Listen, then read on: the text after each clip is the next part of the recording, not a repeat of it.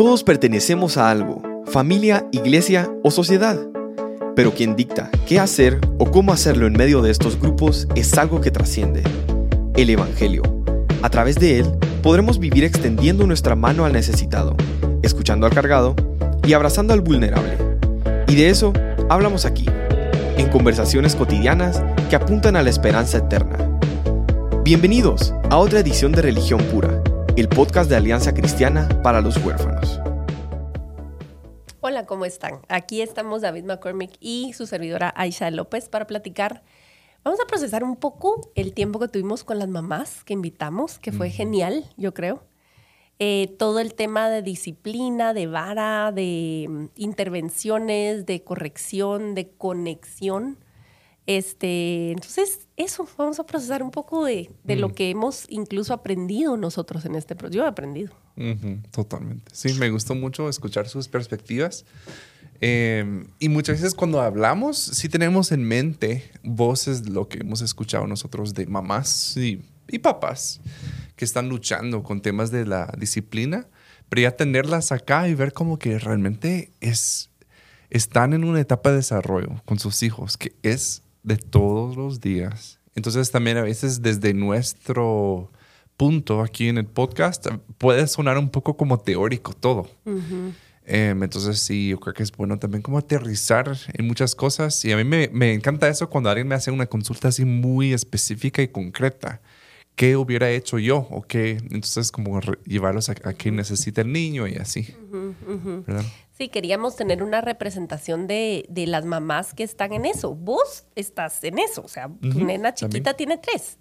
Pero, eh, honestamente, las, mujeres lo procesamos diferente y somos mamás y es otro rol y puede ser intenso y agotador, etcétera. O sea, no, para, no quiero decir que los hombres no lo pasen, pero es diferente. Entonces queríamos eh, hablar de eso y quizás, fíjate, un poco de comentar em, como el backstage de, la plática que tuvimos con la lesura, porque en cierto modo eso nos impulsó a tener esta serie de conversaciones.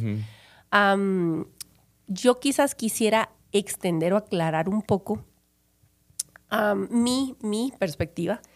Em, como lo he dicho, mis hijos ya son jóvenes, adultos y adolescentes. Y entonces, en retrospectiva, todo el mundo es más sabio. entonces puedo evaluar con más claridad em, y definitivamente tengo empatía por los días difíciles y, por, y recuerdo muy bien cómo llegar al final del día, o sea, a las seis de la tarde tenés a los niños bañados y, primero Dios alimentados y listos para, para dormir y lo que sea, y quedarte, me, quedar, me quedaba dormida con el chiquito que era Juan Marcos porque no me daba la vida. O sea, y cuando me daba cuenta eran las 12 de la noche, ay, aquí estoy en el cama de Juan Marcos, ¿verdad? Y me levantaba. O sea, yo mm. recuerdo y, y, tengo como muy presente la, eh, la sensación de, de, de, sentirme abrumada o incapaz o, o, que fue un mal día porque perdí el control o lo que vos querrás. Este, y yo lo dije, ¿verdad? Es primera vez que lo dije tan claramente al aire. Em, me arrepiento de la mayoría de veces en la cual yo apliqué el castigo físico porque yo mm. no creo que lo hice bien, mm. ¿verdad? Em, también dije eh, eh, ahí claramente que no estamos prescribiendo eh, y diciendo que la vara nunca tiene un lugar.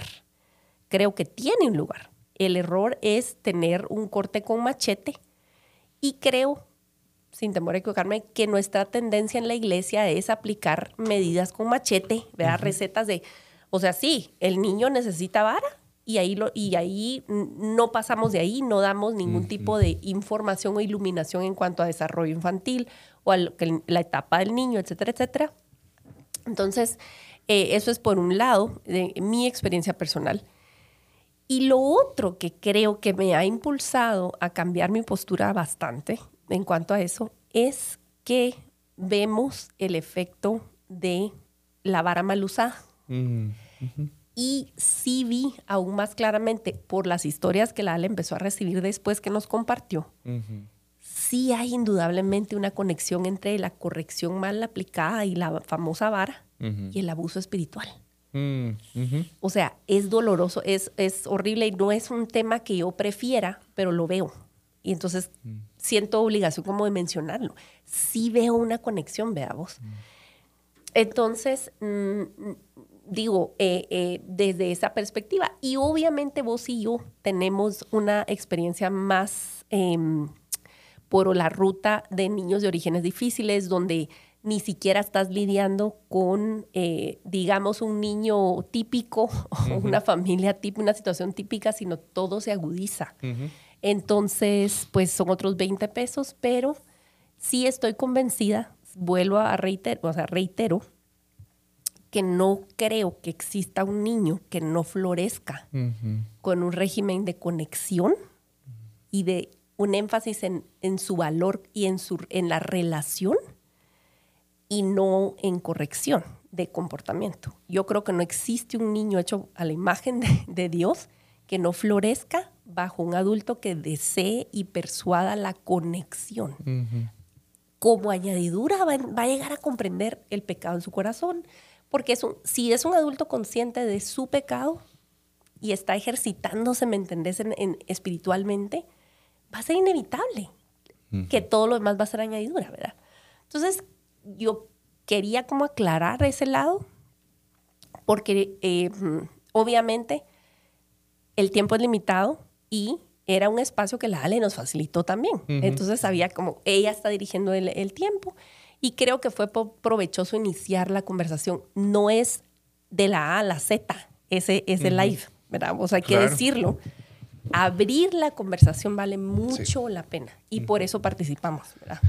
Totalmente, sí, porque si no se da abasto un espacio así, sí agradezco. Em, yo también hice mi tarea de investigar desde la Biblia, ver las palabras que significan, porque tampoco, no sabíamos tampoco cómo se iba a desarrollar la cosa hasta ese día que nos dijo como que iba a presentar esa parte bíblica.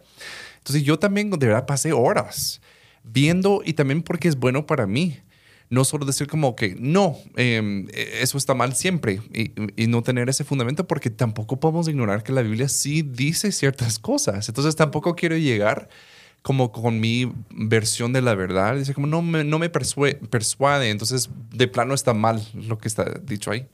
Entonces, eh, pero varias cosas que también puedes rescatar, pero agradezco mucho de que haya tomado el tiempo de ver los versículos, claro que lo pone en contexto cuando vemos que es un género de, escritura, de literatura. Proverbios. Proverbios en sí, que no está, eh, en este caso que Salomón que está escribiendo, como que miren, haz esto y solo así honras el Señor, ¿verdad? Porque hay muchas cosas que no podemos tomar literal y desde ese, desde ese punto, si vamos a tomar literal eso de la vara, tenemos que tomar todos los aspectos.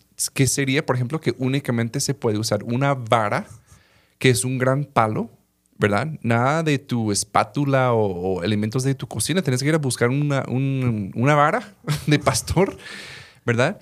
Que es el elemento ahí mencionado repetitivamente.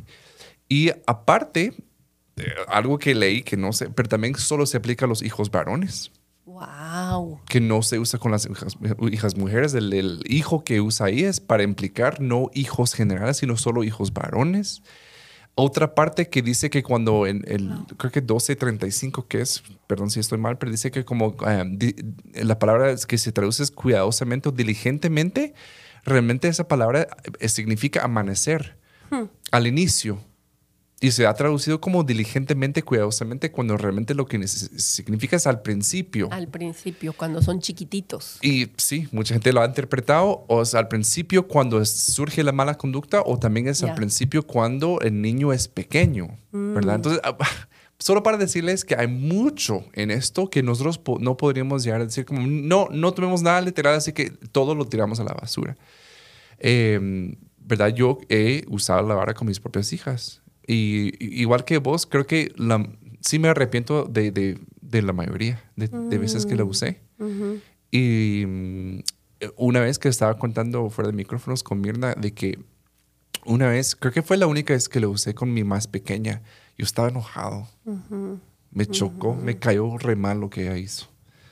Entonces la, la, la pena de vara, o sea, con la mano, que ay, eso jamás, porque con la misma mano la, la más, estaba enojado, ¿verdad? Y no, no fueron como que golpes, ¿verdad? Pero sí le pega la nalga y estaba, estaba enojado. Entonces también como tuve ese momento como, yo, no, o sea, para mí, yo no quiero que esta sea una herramienta que ni siquiera esté a mi, a mi alcance porque no me confío. Eso, eso, ese es el punto. Y yo te agradezco por compartirlo. Em, digamos, partamos del hecho de que, de que nosotros no estamos hablando cosas porque suenan bien en libros. Es porque yo misma he comprobado, mi corazón engañoso tiende más a malusar Exacto. ese recurso que no. O sea, de verdad, de verdad. Eh, yo compartí, claro, eh, a puerta cerrada, y ahora se los comparto a ustedes, la última vez que yo corregí físicamente a una de mis hijas, les puedo decir, han sido pocas, pocas veces donde yo te puedo decir, siento que Dios me habló. Y mira qué amoroso el Señor, que escogió hablarme cuando yo escogí una corrección indebida con ella. Mm. Había falta de respeto, había desafío abierto, había desobediencia, todo sí, horrible, o sea, de verdad. Y cualquiera que me hubiera visto, te apuesto que si ponemos en un estadio el video del momento um, y ponemos votaciones virtuales, imaginémonos el escenario, Voy, ya, ya lo tengo armado. obtendría, así como hizo bien, ja, patoja malcriada, que no sé qué. Que merece. se lo merece. ¿Y saben qué? Sí, humanamente es lo que él merecía, pero no era lo que necesitaba. Su corazón no necesitaba eso.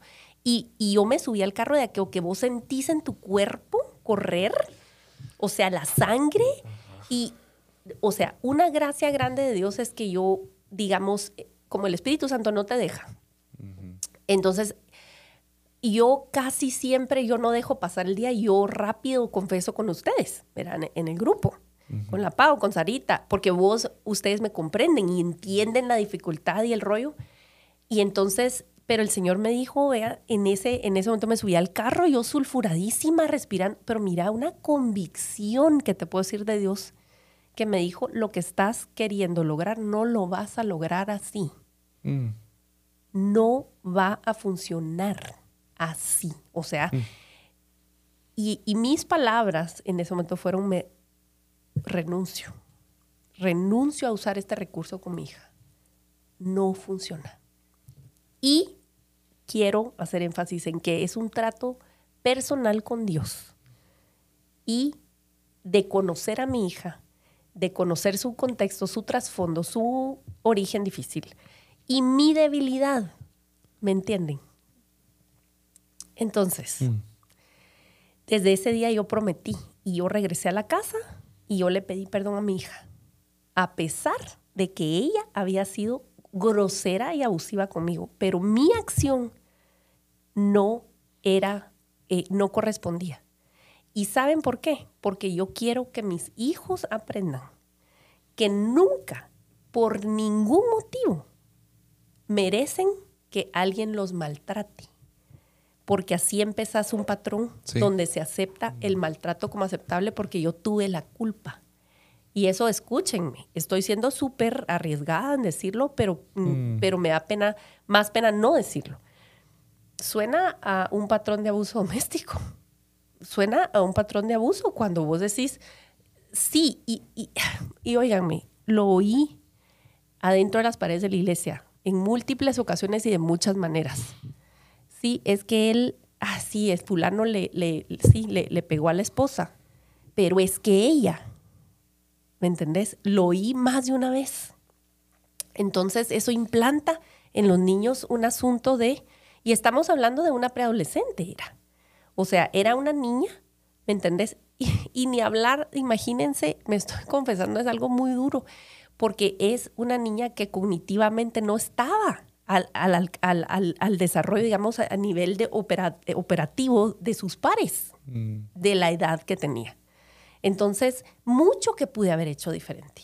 Y no te digo que era de diario, pero mi propensión era, ¿verdad? Porque yo no, yo, y tengo que seguir haciendo mi tarea en cuanto a por qué me detona el desafío directo.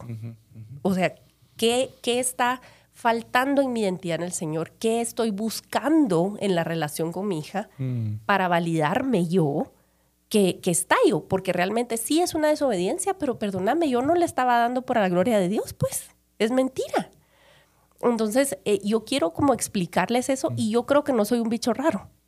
Me estoy exponiendo para que ustedes encuentren alguna sombra de su, ¿verdad? De sus asuntos en mí y decir, de verdad, evaluar y decir, esta, esta herramienta está sirviendo para guiar a mis hijos a los brazos de Jesús o no. Y Dios me dijo a mí, basta, no, eso no, no te va a alcanzar. Y eh, ¿me entendés? Y creo que en ocasiones, ah, o sea, pero son eso, excepciones, porque el grueso de la relación tiene que ser relación. El grueso del trato con los niños es un, un relajamiento. Entonces empecé a ser mucho más intencional en conectar con mi hija. Ah, y entonces mágicamente, entre comillas, pues los desafíos empezaron a bajar, obviamente, porque ya se vuelve una tensión en la relación entonces se empieza a disfrutar, ¿verdad? Eh, pero se los digo a, modo de, confesión y a modo de, em, el Señor no está mudo en esos asuntos, o sea, no estamos solos lidiando con los problemas serios y, difíciles de conducta de nuestros hijos, mm. sea el trasfondo que sea, ¿me entendés? Em, entonces, eh, podemos confiar en la guianza del Señor y eso sí, Él va a hablar y nosotros vamos a responder y en medida que participemos en esa relación, el Señor va a ir hablando más y más. Total, total, sí. Y, pudiste haber eh, no escuchado en ese momento. Pudiste haber eh, dicho, no, no, pero la palabra dice esto o algo así, y, podemos torcer. Y me gusta que hayas mencionado, no me gusta, pues, pero es oportuno que hayas ah, mencionado sobre el abuso espiritual porque miren la responsabilidad, la autoridad que está en nuestras manos, que nosotros podemos elegir nuestras palabras, acciones para hacer daño y respaldarlo con algo divino. Dios nos ha permitido hacer eso. Entonces, que nos debe dar temor. y, si, y de verdad, si no tenemos ante todo el temor de Dios, o sea, Él sabe mi corazón, o sea, conoce mi corazón, sabe qué está pasando, ve cómo actúo. Entonces, Él me, me, me está, em, o sea, tengo que rendir cuentas ante Él. ¿verdad? O sea, debe haber un temor fuerte, porque eso es creo que lo que pasa muchas veces, como pasó en mi caso. Yo me enojé y le pegué. Eso para mí, perdón, pero no es lo que describe la, la Biblia. Dios no se enoja con nosotros y nos pega. De verdad, y la primera vez que Dios se describe cómo es Él, es lento a la ira, es lleno de compasión. Él no es como nosotros. Él no se enoja y luego nos golpea y, perdón, me pasé. Él no hace eso con nosotros. Tenemos un Señor, un papá tan bello que es predecible, no es domesticable. no, es, como dirían en Narnia, ¿verdad? Eh, esa conversación entre, eh, creo que era el castor y, Lucy. Eh, y ella le pregunta, ¿es he safe? ¿Verdad? Él es, está, es seguro. Y el castor le dice, ¿quién dijo seguro? O sea, es, feroz, es temible, pero es bueno. Em, mm, ¿Cuántos de nuestros niños están entrenados no en usar su conciencia y su criterio para escoger entre el bien y el mal, sino están alertas a las expresiones faciales, al movimiento en la casa, para leer a los adultos, porque si está de mal humor, todo depende del humor de mi mamá o de mi papá. Entonces puedo ser más libre, más juguetón, más esto, más lo otro, o mejor me voy a encerrar. ¿Me entendés? Hay muchas casas que están regidas así. Sí, y Sí, total. Y tenemos que entender también que nosotros llevamos la representación, como mis hijos me ven a mí, 100% influye en la forma que ellos van a ver a Dios. Mm. ¿Verdad? Entonces yo tengo que tener mucho cuidado a la forma que yo ejerzo mi autoridad sobre ellos, porque naturalmente van a ver a Dios en mis acciones. Totalmente. Por formar su propio Dios, pues, ¿verdad? Sí, y si miras la intervención del Señor, cuando, cuando incluso eh, describe, ¿verdad? Eh, en Job se me ocurre, o los Salmos, eh, o cualquier cántico Israel donde, donde se expresa, desataste tu ira sobre nosotros, em, siento tu, como que eh, eh, tu, tu, espalda me diste, o sea, expresiones como de desesperación porque el Señor me azotó, ¿verdad? Me azotó. ¿En qué momentos el Señor interviene y para qué? No es porque lo estás fastidiando, no es porque le cayó mal. El Señor interviene para beneficio de nuestra alma. Y eso es algo difícil para nosotros como seres humanos porque lo que queremos es nuestra comodidad. Entonces estás buscando el beneficio eterno del alma de tu hijo o tu comodidad temporal y que se cae. Que se caen, que no corran, que... Y entonces miras a los niños con celular y con iPad, pues. Total. Porque muchas veces el silencio tampoco equivale a, ah, el niño tiene, eh, está regulado, tiene autocontrol, tiene maneras creativas de canalizarse. No, vos te fuiste por la ruta fácil. No, se oye el niño, pero es porque está como, como bobo, ¿me entiendes? Entonces, ¿en qué momento Dios interviene en, los, en, los pasajes donde el Señor azota a su pueblo? ¿En qué manera y por qué y para qué? Y, siempre es con una intención hacia, ¿verdad? Y, sí, es que de verdad tenemos que, deben nuestros hijos ver más el carácter de Dios como es por medio de nuestro, nuestro estilo de crianza. Y también eh, algo que pienso mucho es que muchos preguntan, ay, pero ¿qué hago en este caso? Pero ¿cómo respondo? Y yo digo, uy, 98% de mi actuar, mi eh, ser como padre es preventivo. 98% de tiempo no estoy respondiendo a situaciones que han surgido estoy, ven para acá, sentémonos. Ay, mira, uy, estoy enseñando, estoy direccionando, estoy orientando, estoy guiando. Es algo a propósito y no estoy respondiendo a la mala conducta. Porque a veces siento a los padres que están como que, ah, es que eh, ya hizo esto y voy atrás de eso y estamos respondiendo a la crisis. ¿Y en qué momento tú inviertes realmente? ¿En qué momento ustedes juegan y desarrollan una conexión y profundizan? Porque de verdad la mayoría de nuestro tiempo como padres debe ser en esa parte, no respondiendo. Totalmente. Podemos hablar, David, unos minutos de la belleza de la rutina. ¿Saben qué nos, nos, nos da la rutina?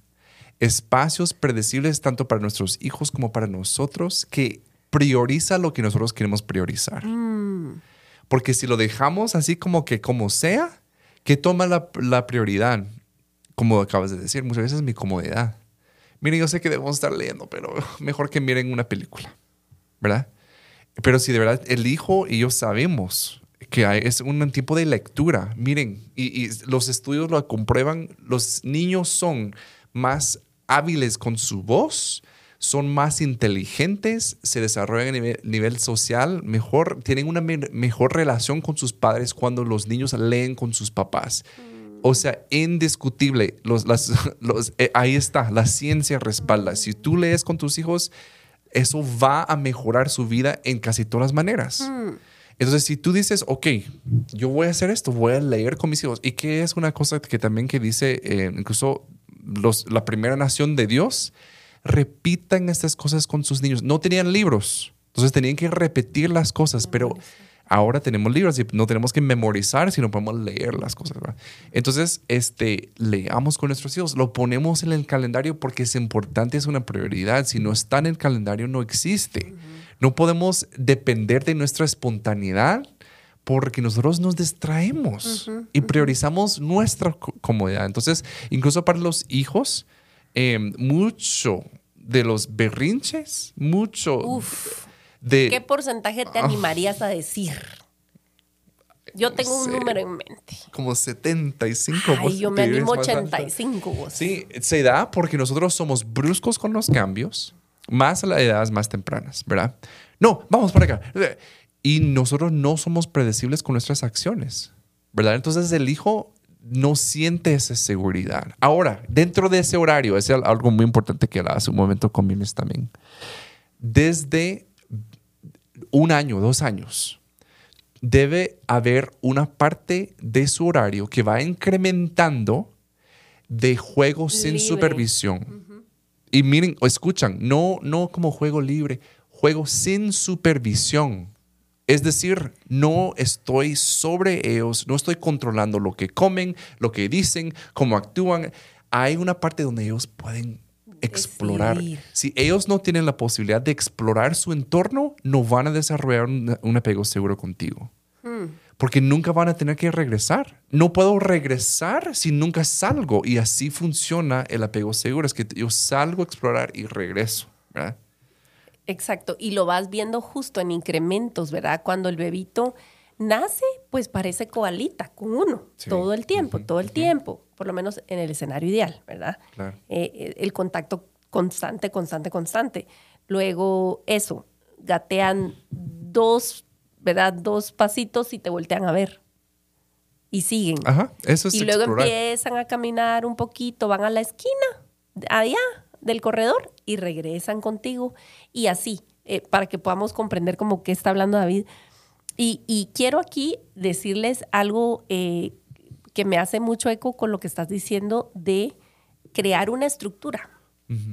Eh, es como que vos digas, tengo un terreno, tengo un terreno para construir em, una casa sí es mucho más fácil si yo cerco el terreno y le digo a los albañiles, miren, dentro de este terreno ahí vamos a, a empezar la obra. A que yo asuma que ellos saben dónde están los límites y le adivinen a como, o sea, es ilógico. Entonces, en- eh, yo se los digo como alguien que necesita estructura para ser creativa. Parece contradictorio. Total. Y tal vez para cuando este episodio salga, ya salió un episodio que grabamos David y yo con Ana Ávila acerca de productividad para improductivos. No sé cómo fue que le puso. Incompletos. para gente defectuosa como nosotros. Pero he descubierto que florezco en la estructura, no porque no me limita, sino me da seguridad para poder entonces brincar y probar y hacer. Y me entendés. Entonces, los niños florecen con rutinas predecibles. Un niño que sabe que toca no va a estar probando los límites todo el tiempo, ¿verdad? Pero requiere liderazgo parental, para ponerlo así fancy, ¿verdad? El nombre. Requiere tu liderazgo. Tú sos el adulto. Sí. Y lo que estás diciendo, estás apagando fuegos y siendo el que llega con cincho a amenazar, o estás siendo el líder de tu casa que, pre- que prescribe, que dicta el ritmo del día en la manera en que Dios permita, pues porque no sos el soberano del universo, pero por lo menos en tu casa todo el mundo sabe alrededor de qué hora hay comida, alrededor de qué tiempo se baña, que alrededor de, ¿me entendés? Un ritmo Claro. predecible. Y también ese- e- esa rutina es una guía, es una herramienta más bien, no nos gober- gobierna, ¿verdad? Porque también podríamos caer en una rigidez de como que no, no podemos ir a McDonald's porque hoy está, a las cuatro y media estaremos haciendo... O sea, no, o sea, es flexible, pero sí crea un poco de expectativa de lo que va a suceder. Y eso, como acabas de decir, crea seguridad. Pero de verdad, hablando de esto, ¿qué son las cosas que crea seguridad para los niños? La mayoría de los berrinches, em, de verdad, se, se exponencian porque el niño no se siente seguro. ¿Y cómo se siente un niño seguro? Ent- como dije en otro episodio, entre más pequeño es más corporal la experiencia, entre más grande es más cognitivo, emo- emocional. Entonces tenemos que estar presentes incluso para dar abrazos fuertes eh, abrazos fuertes que sientan en tu piel una experiencia eh, física que les va a regular más que palabras. Eh, ayer, una mi, mi hija de tres años estaba un poco como inconsolable. eh, y ella misma, no fue el domingo, perdón, hace dos días. Y ella fue y misma dijo como, quiero escuchar música, ¿va? Y, pero música, ¿cómo fue la palabra eh, que dijo? Para dormir, dijo. Miren, y nosotros fuimos y puse YouTube y puse canciones, alabanzas. Ella se sentó en la cama. De verdad, como unos 15 minutos se sentó sin moverse. Ella estaba escuchando las alabanzas. Y luego ella se levantó y ya era otra niña. Pero también le, le hemos entrenado a que, en primer lugar, ella tenga voz. Segundo lugar, ella tiene diferentes oportunidades y ella puede tener iniciativa de buscar regularse ella. Y a veces necesita otras cosas como yo las necesito. Porque a veces que yo tengo que subirme al carro y poner música a todo volumen. En- Entonces, pero y también tampoco estamos esperando de que ella solita sin nada se regule. Tenemos herramientas a nuestro alcance, ¿verdad? Ella llegó a ese punto porque tiene adultos seguros alrededor que le dicen, dame palabras, usa tus palabras, estás frustrada, estás cansada, ah, estás feliz. Entonces llegan al punto de poder, y le has dado alternativas. O sea, ella conoce su personalidad, pero o sea, eso es, eso es un logro enorme cuando un niño alcanza a identificar lo que necesita. Em, entonces, podríamos hablar horas de horas de horas, eh, confesarnos horas de horas de horas y eh, darles ideas, pero eh, quizás podemos poner en este episodio los enlaces para recursos que tenemos. Ahora tenemos en la página una, una guía de crianza gratuita, PDF legal, porque yo sé que en Latinoamérica nos encanta piratear, que eso es del diablo, pero eso es otro tema. Y tenemos esa guía de crianza PDF escrita por un par de mamás, em, una guatemalteca una australiana, eh, ilustrado en un lenguaje lindísimo, sencillo, con mucha ciencia de base. Tiene 14 libros en la bibliografía, ese librito. Es una guía súper sencilla para que lo usen, eh, no para que lo entreguen así tirado y lo haces. No, no, no, no para que ustedes lo hagan en, algún tipo de grupo en la iglesia o si ustedes facilitan escuela dominical o escuela para padres, usted es director de un hogar, de un, sí, bueno, también, para encargados de, hogar o para em, directores de escuela, ¿verdad? Hay herramientas, entonces vamos a poner enlaces em, donde podamos publicar enlaces de recursos. Vayan a la página de recursos, a nuestra página achlatam.org